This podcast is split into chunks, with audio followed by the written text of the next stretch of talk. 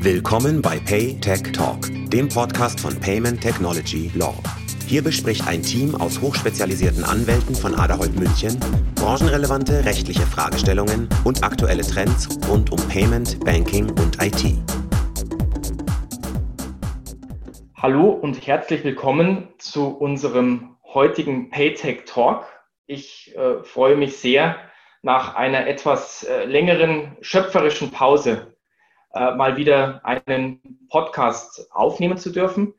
Mein Name ist Christian Walz, ich bin Rechtsanwalt bei Aderholt und einer der Mitautoren auf dem Blog Paytech Law.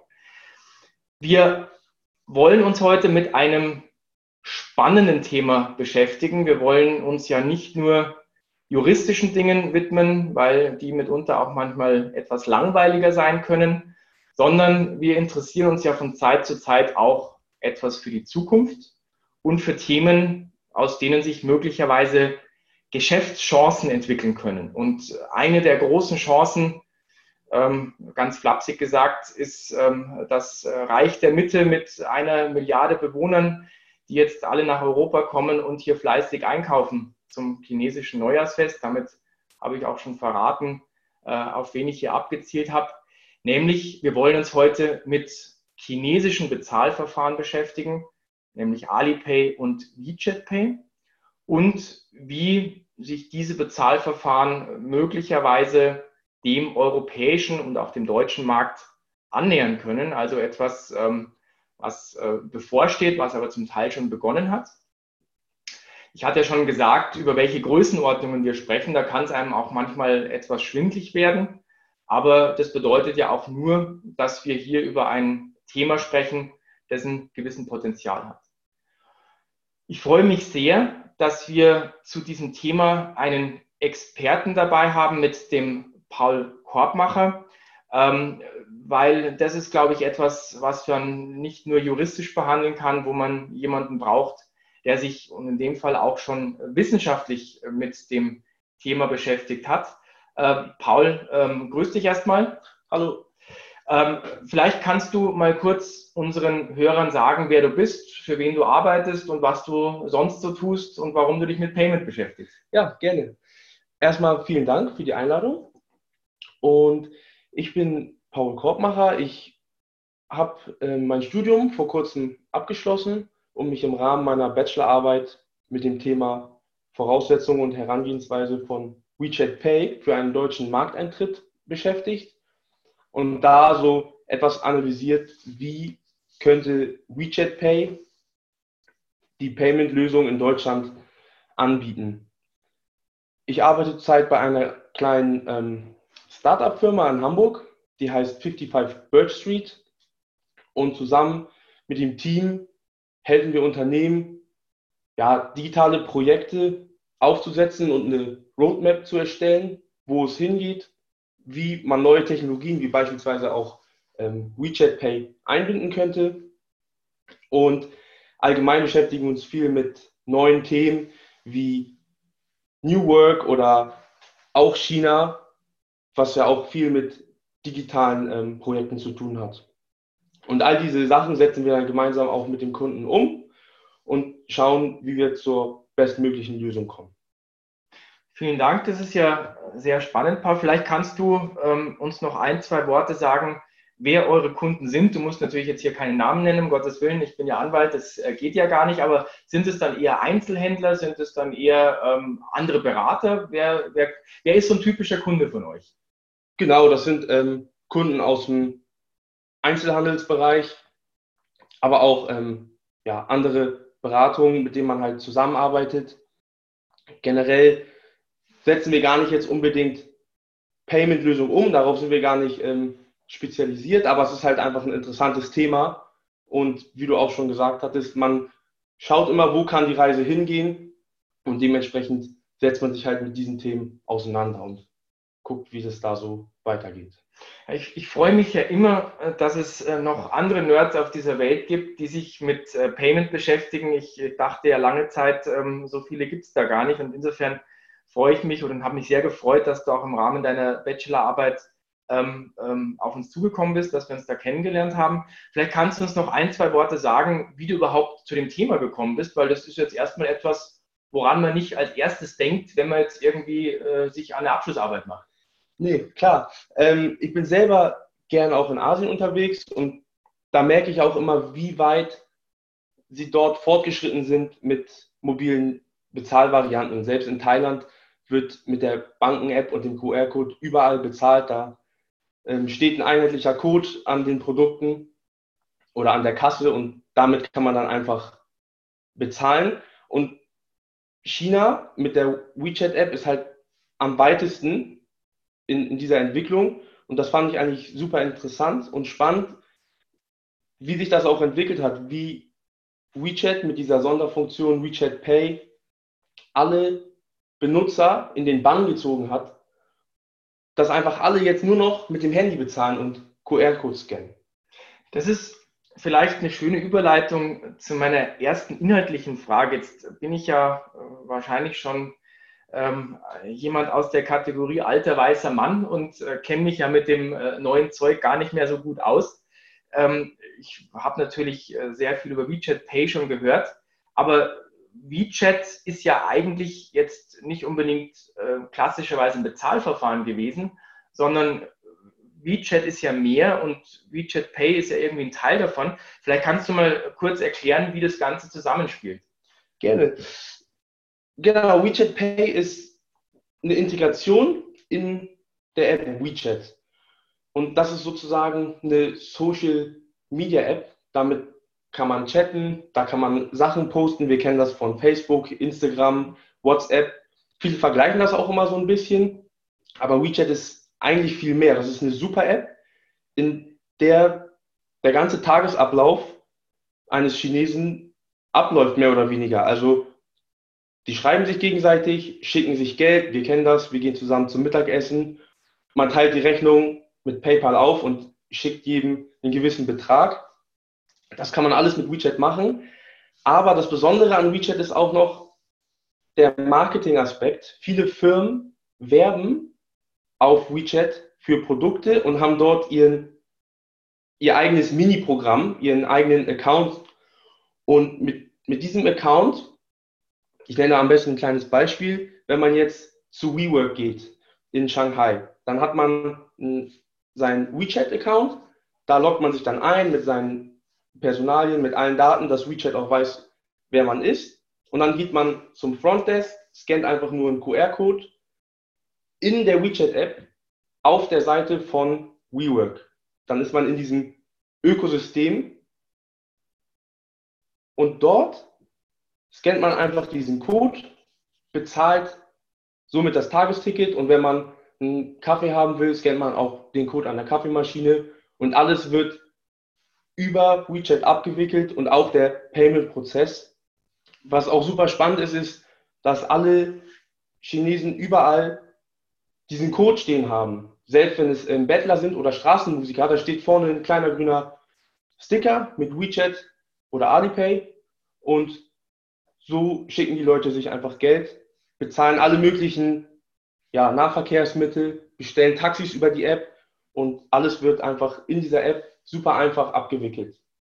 Ich stelle mir jetzt gerade so ein, Homescreen äh, eines, eines äh, Smartphones von einem ähm, Chinesen vor. Da braucht ja, da muss ja nur noch ein, äh, eine App drauf sein. Das ist dann WeChat, richtig? Genau, richtig. Man, man braucht eigentlich nur die WeChat-App.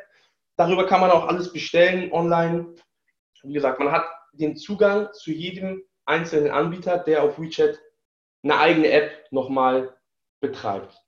Du hast ja, vielen Dank dafür, Paul, du hast ja ähm, auch ähm, so ein bisschen schon den Vergleich gezogen zu Alipay. Ist Alipay dann das äh, gleiche wie WeChat oder wie WeChat Pay oder wie würdest du Alipay im Vergleich zu WeChat Pay einordnen? Sie sind sicherlich ähnlich. Alipay ist ja das Payment-System von Alibaba, dem, der E-Commerce-Plattform.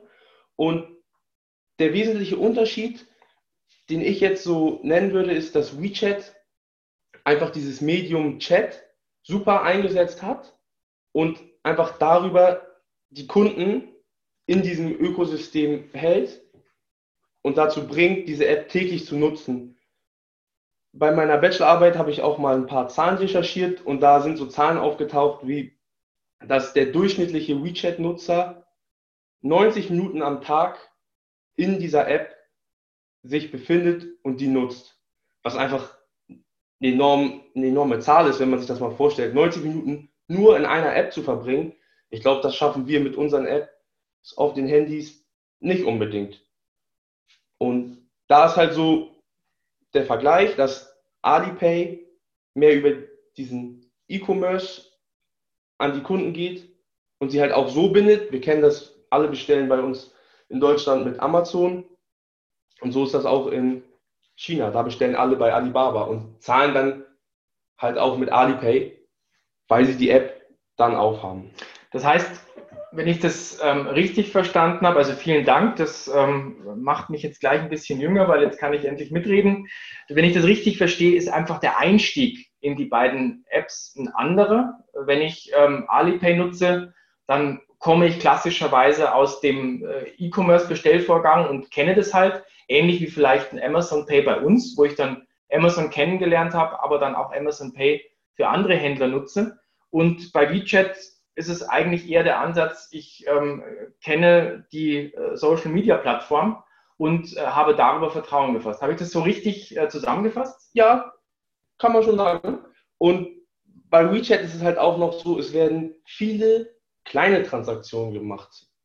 Man kauft sich schnell einen Kaffee oder einen Schokoriegel oder bezahlt das Bahnticket mit WeChat. Und mit Alipay werden viele ja, Transaktionen mit einem größeren Volumen durchgeführt. Ich kaufe mir jetzt einen Laptop oder ähnliches. Okay, sehr interessant. Das heißt, ähm, dann ist eigentlich äh, WeChat Pay, und jetzt versuche ich das Ganze schon mal zu vergleichen mit den Produkten, die wir hier in Deutschland haben. Es gab ja ein Produkt, ähm, das äh, sehr groß gehypt wurde, das aber nie so richtig Erfolg hatte, das auch für Kleinbetragszahlungen verwendet wurde. Das war mal die Geldkarte. Da hat, ähm, haben die Banken eine schöne Chipkarte ausgegeben, wo ich dann äh, an Zigarettenautomaten und äh, bei McDonalds und ähm, an irgendwelchen Bahnautomaten zahlen konnte. Also meine Wahrnehmung war, dass das Problem mit, dieser, mit diesem Produkt darin besteht, dass niemand so richtig verstanden hat, warum man es nutzen soll. Und ähm, da sehe ich ja dann schon einen Mehrwert bei äh, WeChat Pay im Vergleich zu dem, was ein reines Bezahlverfahren ist, nämlich ähm, dass ich mit dem einfach mehr machen kann. Ist das, ist das äh, meine Einschätzung da richtig? Ja, richtig. Also das ist ein ganz wichtiger Punkt bei WeChat und bei Alipay. Man kann es halt überall einsetzen. Wie schon erwähnt, selbst ähm, die Straßenmusiker haben einen WeChat-Code. Es ist einfach überall möglich, mit dieser App zu bezahlen. Das heißt, man braucht gar kein Bargeld mehr oder eine Kreditkarte, um eine Zahlung durchzuführen. In vielen Fällen wird, auch, ähm, wird man auch komisch angeguckt in China, wenn man ja, Bargeld rausholt. Vor allem fällt mir, glaube ich, ein Unterschied noch ein, nämlich ähm, die Infrastruktur, die technische Infrastruktur, die ich beim Empfänger habe, weil wenn ich äh, das äh, aus, der, aus, dem Markt mitbekomme, dann ist es ja durchaus eine Investition, wenn ein Einzelhändler in Deutschland sich ein Terminal hinstellt, äh, wo ich dann mit äh, Karte bezahlen kann. Das kostet ja ein paar hundert Euro. Ähm, aber der Straßenmusiker, der druckt sich dann einfach nur daheim am Drucker oder irgendwo im, im, im, im Copyshop, wenn es das in China auch noch gibt, druckt er sich dann einfach einen Zettel aus. Das heißt, äh, statt 100 oder 500 oder 1000 Euro investiert er vielleicht mal äh, 10 Cent. Genau, richtig. So ist auch ja, dieser ganze Hype oder dieses ganze System von WeChat Pay ins Rollen gekommen durch das ähm, chinesische Neujahresfest, was einfach das ist eine Tradition, dass man sich gegenseitig Geld schickt.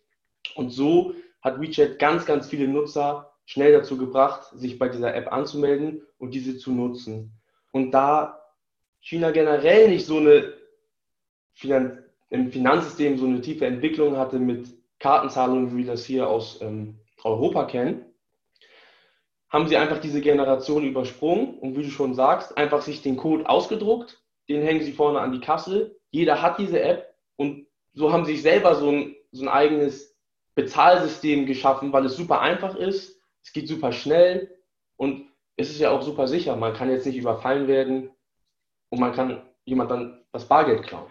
Das erinnert mich so ein bisschen an die Diskussionen, die ich mit äh, vielen Leuten schon geführt habe, warum Mobile Payment in Afrika so verbreitet ist.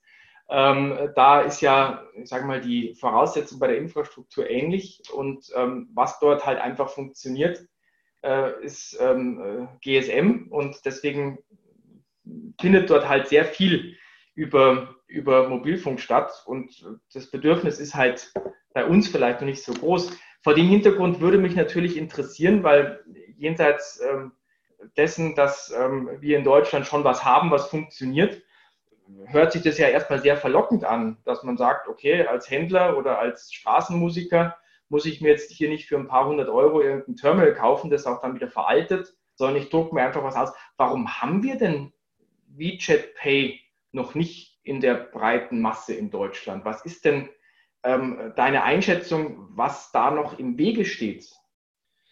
Das ist eine gute Frage, warum wir das noch nicht haben, wenn es in einem Land mit über eine Milliarde Einwohner so super funktioniert. Ich würde sagen, generell haben wir in Deutschland oder auch in Europa eine ganz andere Einstellung zum Payment-Prozess. Wenn wir mal nur auf Deutschland schauen, der Deutsche liebt das Bargeld. Er sagt, er hat bessere Kontrolle was ich jetzt nicht unbedingt finde, aber ja, das sagen halt viele. Es ist sicher, sie fühlen sich einfach damit vertraut. Sie sind generell auch skeptisch gegenüber neuen Technologien, anders als auch bei den Chinesen. Dort ist der durchschnittliche Internetnutzer 28 Jahre alt. Das heißt, sie haben einfach eine ganz andere Erfahrung mit dem Internet gemacht und sind viel ähm, offener für neue Technologien, um die mal auszuprobieren. So ähm, klappt einfach sowas viel schneller. Und in Deutschland haben wir halt auch viele andere Zahlungsmöglichkeiten, zum Beispiel die Karte noch oder die Kreditkarte. Und wir benutzen viel ja, die NFC-Schnittstelle. Noch nicht so lange, aber das kommt ja auch langsam. Und da ist auch wieder so ein bisschen der Unterschied. WeChat Pay und Alipay funktionieren halt hauptsächlich über den QR-Code und nicht über die NFC-Schnittstelle. Und bei der NFC-Schnittstelle braucht man dann letztendlich wieder ein Terminal, was man anbinden muss. Und das ist alles gar nicht mehr so einfach wie mit dem QR-Code, dass man sich das einfach ausdruckt. Das heißt, ähm, also eigentlich ähm, rein operativ technisch würde nach deiner Einschätzung gar nichts dagegen sprechen.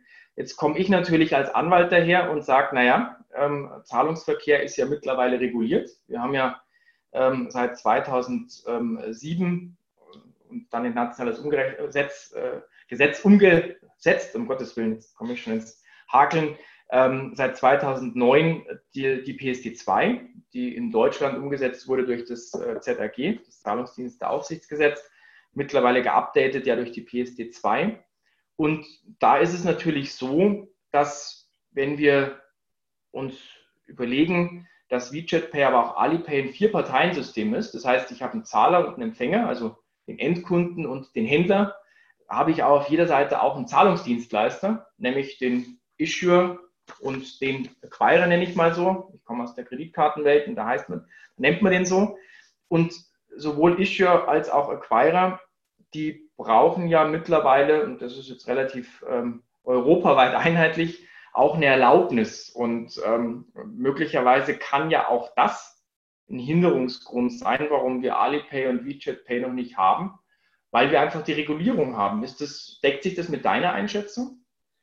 Ja, das, das glaube ich auch so ein bisschen. Wir haben natürlich ein ganz anderes äh, Bankensystem in Deutschland, was ja zum einen Teil wahrscheinlich viel regulierter ist, aber auch viel kleinteiliger. Wir haben ich, ich weiß gar nicht genau, wie viele Banken wir haben. Wir haben auf jeden Fall viel mehr, ich denke über 1000. Ich, ich meine, dass ich mal geguckt habe, das sind in der Tat das ist eine vierstellige Zahl.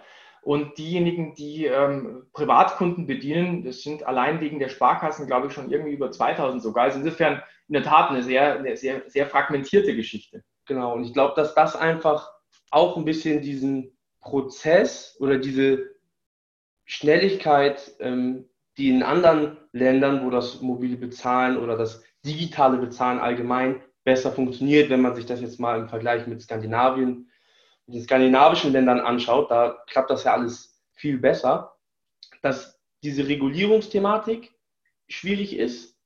Aber da würde ich ähm, auch nochmal die Frage an dich stellen. Es gibt ja die Regulierung in Deutschland und dann aber auch nochmal im ganzen EU-Raum. Das muss ja alles abgestimmt werden.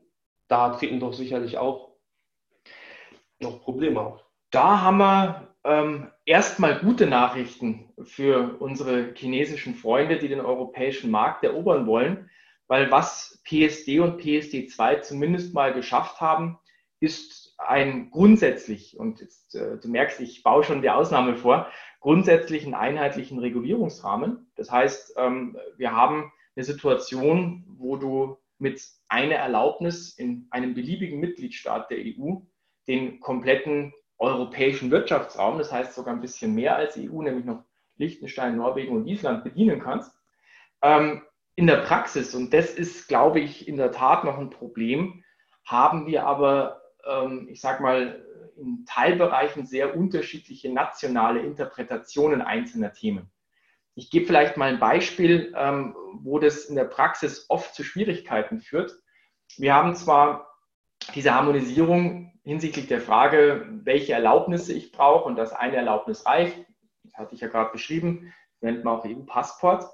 Aber wir haben nach wie vor das Problem, dass die Geldwäscheregulierung, die ist national sehr unterschiedlich. Das bedeutet, dass ich beispielsweise, wenn ich mich für so ein Produkt ähm, beim Issuer registrieren möchte, dann brauche ich in Deutschland eine Identifizierung des Kunden, die, sage ich mal, voraussetzt, dass ich irgendwo einen physischen Kontakt zu einem originalen äh, Personalausweis brauche. Entweder gehe ich irgendwo an einen Schalter hin, klassischerweise der Bankschalter, oder ich gehe ähm, zu, zu einem Postmitarbeiter, das nennt sich ja dann Postident.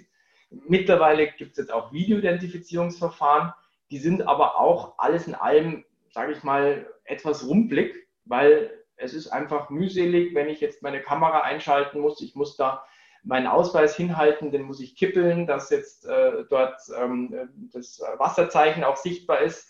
Also es ist, äh, gibt es auch wieder Abbruchquoten, weil der Ausweis vielleicht mal mitgewaschen worden ist. Das ist jetzt Deutschland. Wir sehen aber auch andere Länder, vor allem auch äh, Skandinavien, aber UK, was ja noch, noch in der EU ist, ähm, wo mittlerweile solche Prozesse deutlich vereinfacht worden sind. Und da sehe ich in der Tat Unterschiede, die es schwierig machen. Und wenn ich jetzt Chinese bin, dann sage ich, was interessiert mich Deutschland, was interessiert mich äh, England, was interessiert mich Spanien. Ich denke gleich in Kontinenten. Und wenn ich da den europäischen Markt angehen möchte, dann wird es halt in der Tat etwas schwierig, weil ich dann für jedes Land im schlimmsten Fall mir angucken muss, wie kriege ich dort die Kunden geonboardet. Dazu noch eine, eine kurze Sache. Ich sicherlich auch diese schnelle Entwicklung in China mit WeChat und Alipay oder allgemein diesen mobilen Bezahlen sicherlich auch eine der Regierung geschuldet, die einfach ein einheitliches System hat, wo Sachen schneller reguliert werden können, schneller eingegrenzt werden können, aber auch schneller durchgesetzt werden können. Und überwacht werden können. Das ist ja durchaus komfortabel für so einen Staat, wenn er einfach nur auf eine App drauf gucken muss, was, was, was der liebe Chinese den ganzen Tag so macht. Du hast ja vorhin schon beschrieben. Genau. da vielleicht nur eine kleine Sache nebenbei. Es, es gibt ja das Gerücht, dass, oder dass sie das ausprobieren in China, dieses ähm, Social Credit System, dass man einfach die Bürger ähm, bewertet. Und in meiner Recherche bei der Bachelorarbeit habe ich auch mit ein paar Leuten dazu gesprochen. Die sagen, das stimmt nicht, das wären Fake News. Die anderen sagen, ja, sicherlich, das ist eine gute Methode, die Leute zu überwachen. Man schaut nur noch auf eine App und man kann halt sehen, wenn die Regierung mit diesen Unternehmen, die diese Apps betreiben, zusammenarbeitet, dass dort eine gewisse Kooperation stattfindet.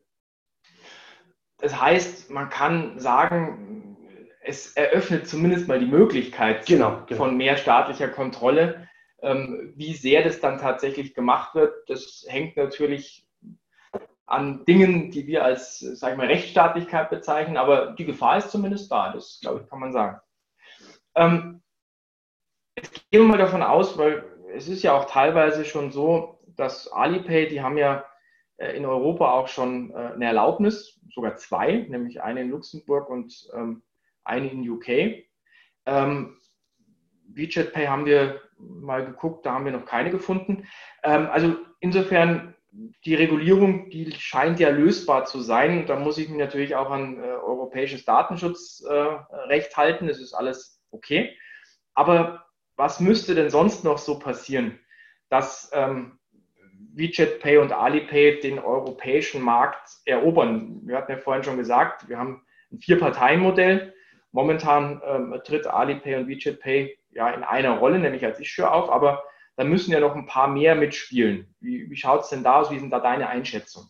Ja, generell bei, bei so einer Sache, wenn Leute mit einer ähm, Zahlvariante bezahlen wollen, braucht es immer zwei. Es braucht den Händler, der diese anbietet, es braucht den Kunden, der diese verwenden kann. Also die Henne und das Ei.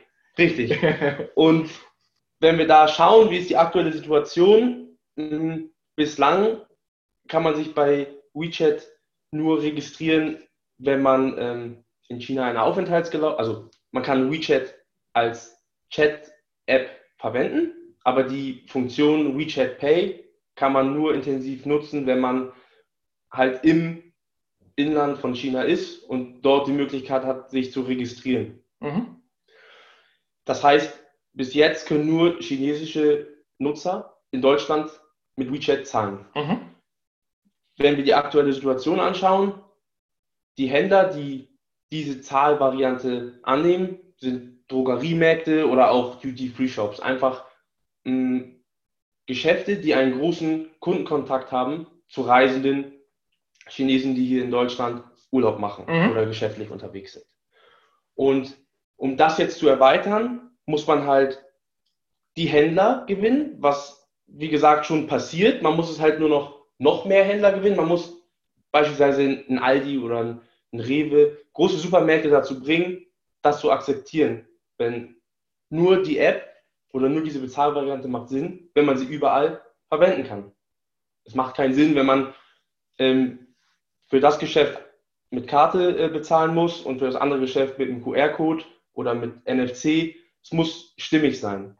Das und, verstehe ich, das kann ich nachvollziehen. Das kann ich nachvollziehen. Und dazu muss dann halt auch noch der, der Kunde überzeugt werden. Der muss ins Boot geholt werden. Dem muss ein Mehrwert geboten werden, dass er diese App nutzt. Beispielsweise ähm, Payback Pay, Punkte sammeln. Oder die Starbucks-App, da kann man sich einen Kaffee bestellen, das auch direkt darüber bezahlen und man geht nur noch in den Laden, man kann die Schlange skippen und sich direkt sein Cappuccino abholen und wieder gehen. Einfach dieses Zeitersparnis, dieser Mehrwert, alles in einem System zu haben, das muss dem Kunden irgendwie nahegebracht werden. Das ist ein gutes Stichwort, weil ähm, bei den ganzen Diskussionen, und ich kriege die ja schon seit äh, fast 20 Jahren mit über neue Payment-Produkte, da wird oft einer vergessen, nämlich in der Tat der Kunde. Also man denkt sich äh, ganz tolle Techniken aus, die sind auch hocheffizient, äh, ermöglichen eine tolle Datenauswertung und viel vernünftiger sind sie sowieso, weil ich habe dann alles in der App. Und ähm, dann höre ich, ich glaube, ich war vor drei, vier Jahren mal ähm, auf einer Veranstaltung, wo es eine Podiumsdiskussion gab. Und da hat man Leute von der Straße einfach vorne aufs Podium gestellt und dann hat man äh, Leute, die waren auch, es waren junge Leute dabei, 20, 30-Jährige, gefragt, ja, wie steht ihr denn zu Mobile Payment beispielsweise? Und äh, was ich dort, das hat sogar mich überrascht, als ich hatte ja gesagt, alter weißer Mann, ähm, dass dort äh, das Feedback kam, das ist mir alles viel zu gefährlich, ich gebe da die Kontrolle auf. Wenn ich mein äh, Geld im Geldbeutel habe, dann sehe ich das, dann kann ich das anfassen. Ich habe auch Kontrolle, ob ich es jemandem gebe. Ich merke sehr stark, ähm, wenn ich Geld ausgebe, weil dann einfach mein Portemonnaie dünner wird. Also ganz simple Sachen. Ähm, und ist das jetzt einfach nur eine Frage, dass ich äh, irgendwann eine neue Generation habe und die ganzen Bargeldfetischisten sterben aus? Oder muss man da deines Erachtens noch ein bisschen dran arbeiten, um den Leuten auch die Attraktivität des Produktes näher zu bringen? Ich denke, dass sicherlich noch ähm, daran gearbeitet werden muss, dieses digitale Bezahlen zu vertiefen. Ich meine, wenn man sich auch die, die Zahlen anschaut, wie viel wird tatsächlich mit der Karte bezahlt oder mit der Kreditkarte, das ist ja auch noch unter dem, was halt mit Bargeld ähm, so alles passiert. Da, da gibt es ja mittlerweile interessante Zahlen. Ich habe äh, gelesen, dass erstmalig ähm, die Kartenzahlung die Bargeldzahlung geschlagen hätte. Ähm, nur das ähm, bezieht sich, ähm, soweit ich weiß, nur auf das Volumen, genau. aber nicht auf die Transaktionszahlen. Insofern, ähm, jede Statistik ist nur so gut wie die Fußnote, die sie erklärt. Äh, das ist ein schönes Beispiel. Ja. Genau, und, und dieses Heranführen an, an digitale Bezahlvarianten machen ja auch zwei Anbieter schon ganz gut, würde ich jetzt mal behaupten. Google und Apple Pay in Deutschland mit ähm, auch der Anbindung PayPal. Man kann sein PayPal-Konto, was wir als ähm, Deutsche ja relativ viel nutzen, mit Google Pay verbinden und so einfach eine gute Zahlungsabwicklung im Geschäft tätigen. Nur ja, wie gesagt, ich kann nicht genau sagen, wie wir jetzt den Kunden daran führen können. Wir müssen ihnen halt einfach dieses Angebot oder die Zahlungsanbieter müssen dem Kunden das Angebot machen, dass er überall damit zahlen kann.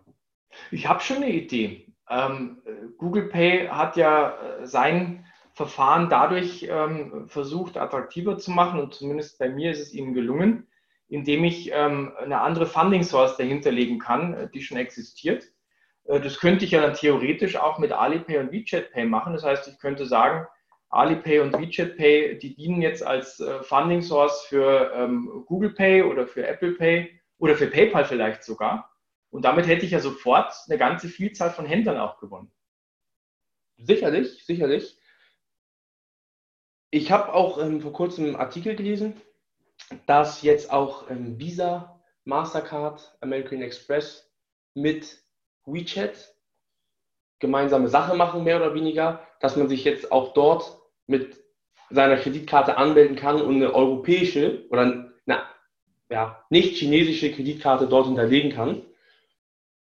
Klar, es könnte auch sein, dass es eine Kooperation mit ähm, WeChat und Google Pay gibt. Ist die Frage, wie sich ähm, die Amerikaner und die Chinesen verstehen.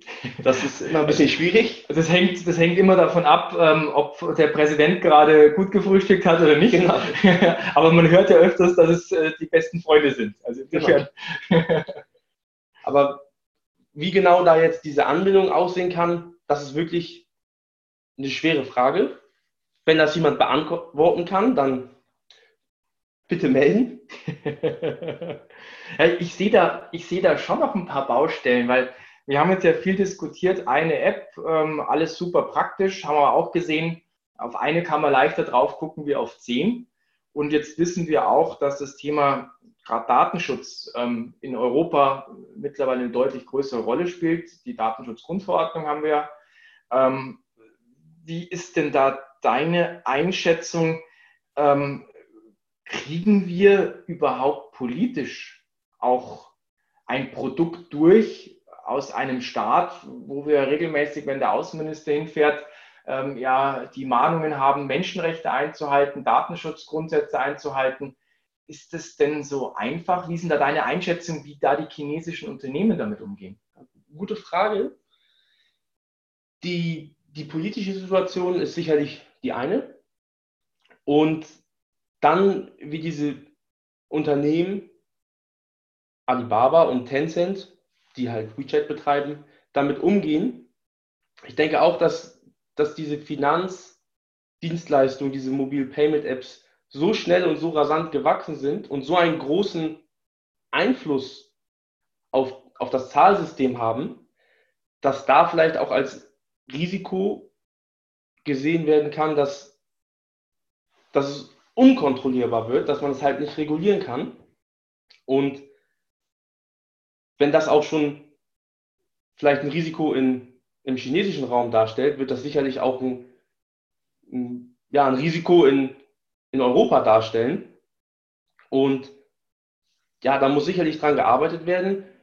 Bei der Lizenz, die beispielsweise Alipay besitzt, da frage ich mich auch, wieso, sie haben ja alles, um um diese Bezahlvariante hier auf den deutschen Markt umzusetzen.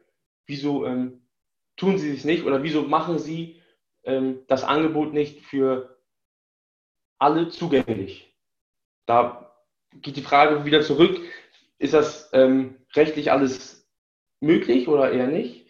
Das ist Das ist in der Tat etwas, äh, was mich auch schon beschäftigt hat. Ich habe das natürlich gesehen, dass ähm, Alipay diese Erlaubnisse hat. Wir hatten es ja vorhin kurz gesagt. Ähm, ich war mir zunächst mal überhaupt nicht im Klaren darüber, auf welcher Seite die mit dieser Erlaubnis tätig werden können. Wir haben ja unser Vier-Parteien-Modell, wir hatten es schon ein paar Mal erwähnt. Und da könnte man sich ja zwei Sachen vorstellen, nämlich zum einen, dass Alipay in Europa als Issuer auftritt. Ähm, und zum anderen, dass die auch selbst Acquirer werden und damit, sage ich mal, die Kooperationspartner, mit denen ja heute noch ähm, auf dem europäischen Markt tätig sind und europäische Händler ansprechen, dass die vielleicht auch diese Rolle austauschen. Am Ende des Tages muss man sagen, so wie man, das meine ich jetzt wirklich im positivsten Sinne, erfolgreiche chinesische Unternehmen erlebt, im Zweifelsfall werden die gerne alles machen wollen. Ähm, und möglicherweise tastet man sich Stück für Stück heran. Das ist so der Eindruck, den ich habe. Man versucht jetzt erstmal chinesische Zahler in Europa zu bedienen und fängt dort mit Kooperationspartnern in Europa an. Dann könnte der nächste Schritt sein, man fängt mal in einzelnen Ländern, die vielleicht ein besonderes Bedürfnis nach solchen Verfahren haben, es wird vielleicht eher nicht Deutschland sein, ähm, damit an, auf der Issuing-Seite äh, in Europa tätig zu werden. Das heißt, man bietet europäischen Verbrauchern Alipay oder WeChat Pay als Zahlungsmittel an. Und dann, das wäre natürlich dann der große dritte Schritt, äh, am Ende sagt man dann, okay, ähm, jetzt bin ich ja schon ähm, mit Hennen und Eiern gut befreundet. Jetzt schmeiße ich alle anderen raus und ähm, mache im Prinzip das Gleiche. Da gibt es ja ein Vorbild mit, mit PayPal dafür, die ja auch sehr erfolgreich gemacht haben. Da ist auch kein Issue und Acquirer mehr drin, da macht PayPal halt alles. Und möglicherweise ist es so ein, so ein Anzeichen für so eine Art, ich sag mal, schleichende Guerilla-Strategie, sich da so vorzuarbeiten. Ja, das, das kann gut sein. Ich ähm, habe im Rahmen meiner Bachelorarbeit ja auch viele Interviews durchgeführt. Und da habe ich mit einem Kollegen aus ähm, dem skandinavischen Raum gesprochen und der hat auch gesagt, es könnte gut sein, dass diese Strategie sich in die Tat umsetzt, denn Alipay hat dort Kooperationen geschlossen mit vielen kleinen Mobile Payment Anbietern und macht sozusagen die Anbindung im Backend-Prozess. Also man kann überall jeden Code einscannen. Das geht beispielsweise in, in China nicht. Du kannst jetzt nicht mit ähm, der Alipay-App einen WeChat-Code einscannen. Mhm. Und so machen sie das halt im skandinavischen Raum. Und da ist natürlich dann auch die Frage, der, der Kunde wird konditioniert auf diese Bezahlvariante mit dem QR-Code. Er ist auch bekannt mit diesem Logo und irgendwann sagt dann der Mächtigste im Bunde, okay, jetzt haben wir so viel ähm, Kundenkontakt generiert, wir kündigen jetzt alle ähm, Partnerschaften und machen das halt einfach selber. Und das lässt möglicherweise ähm, auch einige europäische Marktteilnehmer äh, nachdenklich sein und zurückhaltend sein, wenn es zur Frage kommt, ähm, arbeite ich mit Alipay oder WeChat Pay zusammen? Sicherlich. Ich, ich glaube auch, dass, dass da diese Angst bei den, ja, bei den Banken, bei den anderen Finanzdienstleistern da ist und auch die Frage, wieso sollen wir uns überhaupt ähm, darauf einlassen, mit einem chinesischen Zahlungsanbieter zusammenzuarbeiten, wenn man sowieso in den Medien viel, viele gute Sachen hört über die neue Technologie und wie sich das alles ähm, entwickelt, aber auch manchmal nicht so schöne Sachen. Ja, ähm, die Frage, die sich mir nur stellt, ob die Banken mit so, so einer Strategie auf Dauer erfolgreich sein werden. Wir haben ja schon die letzten Jahre so ein paar äh, Dinge erlebt, ähm, die einen so ein bisschen dran zweifeln lassen. Also insofern ist das, ist das sehr, sehr spannend. Vielleicht zum Schluss, ähm, das war für mich sehr, sehr informativ heute, Paul, äh, aber so eine Einschätzung von dir. Was glaubst du denn? Wann werden wir denn den ersten europäischen Endkunden, Verbraucher haben, der in Europa mit Alipay oder von mir aus auch WeChat Pay bezahlen wird. Ist es nächstes Jahr? Ist es in zehn Jahren? Ist es äh, morgen vielleicht schon? Was ist nur deine Einschätzung? Das ist, diese Frage ist sehr schwer zu beantworten. Also ich denke, dass erst einmal noch mehr Händler gewonnen werden müssen. Ich weiß, ich hatte das schon gesagt in einem Artikel, stand auch, dass Alibaba über die nächsten fünf Jahre 10 Millionen Händler dazu gewinnen will in Europa. Das ist natürlich eine gewaltige Zahl und dieses Netzwerk muss erst einmal ausgebaut werden. Das ist sicherlich der erste Schritt. Und dann die Kunden zu gewinnen, das, das kann ich gar nicht beantworten, wann das ähm, sein wird. Wahrscheinlich, sobald sie wirklich für ja, beispielsweise europäische Nutzer es freigeben, dass man sich mit der App verbinden kann und diese auch aktiv in Europa nutzen kann, dann ist es eine, eine Frage des Marketings. Wie stellen Sie sich auf? Wie ist da das Gewicht zwischen Händlerseite, wer nimmt das alles ähm, an, diese Zahlung, und wie sind da die Nutzer? Wobei man auch sagen muss, wir haben in Deutschland ähm, eine ganz andere Art und Weise, die Apps zu nutzen. Und ich denke, es wird auf jeden Fall noch eine Weile dauern, bis wir WeChat Pay hier in Deutschland nutzen, wenn überhaupt.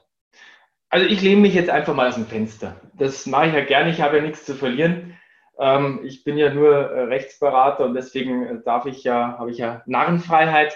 Also ich persönlich bin skeptisch, dass wir in den nächsten zwei, drei Jahren WeChat Pay und Alipay auf Zahlerseite in Deutschland zumindest erleben. Da teile ich deine Einschätzung. Ich glaube, das ist eine Diskussion, die, die, die, die habe ich vor zehn Jahren schon gehört, als alle gesagt haben, in, Afrika kann man wunderbar Mobile Payment machen. Das brauchen wir in Europa auch. Und jetzt sind zehn Jahre rum und ähm, es ist eben nicht so, dass äh, viele afrikanische Bezahlverfahren sich in Europa etabliert haben. Ähm, jetzt steckt, und das gebe ich zu, momentan deutlich mehr Power bei den Chinesen dahinter. Da ist auch mehr Geld da ähm, und auch größere Nutzerzahlen ähm, in, in China selber. Aber ich lehne mich jetzt aus dem Fenster und sage, also no way vor 2022. Aber ich biete dir an, Paul, wir können äh, gerne uns dann wieder zusammensetzen und äh, rekapitulieren, ob ich äh, komplett daneben gelegen bin. Ähm, auf jeden Fall fand ich das heute sehr, sehr erfrischend, sehr, sehr spannend, dass ich mal aus meinem Elfenbeinturm rausgehen konnte und mich ein bisschen mit dir über die Praxis unterhalten konnte. Ähm, vielen Dank schon mal dafür. Danke dir. Und ähm, ich denke, wir bleiben dran bei dem Thema. Das ist vielleicht ein gutes Stichwort auch an unsere Hörer. Wenn es zu diesem Beitrag Fragen gibt, Anregungen gibt, auch an den Paul.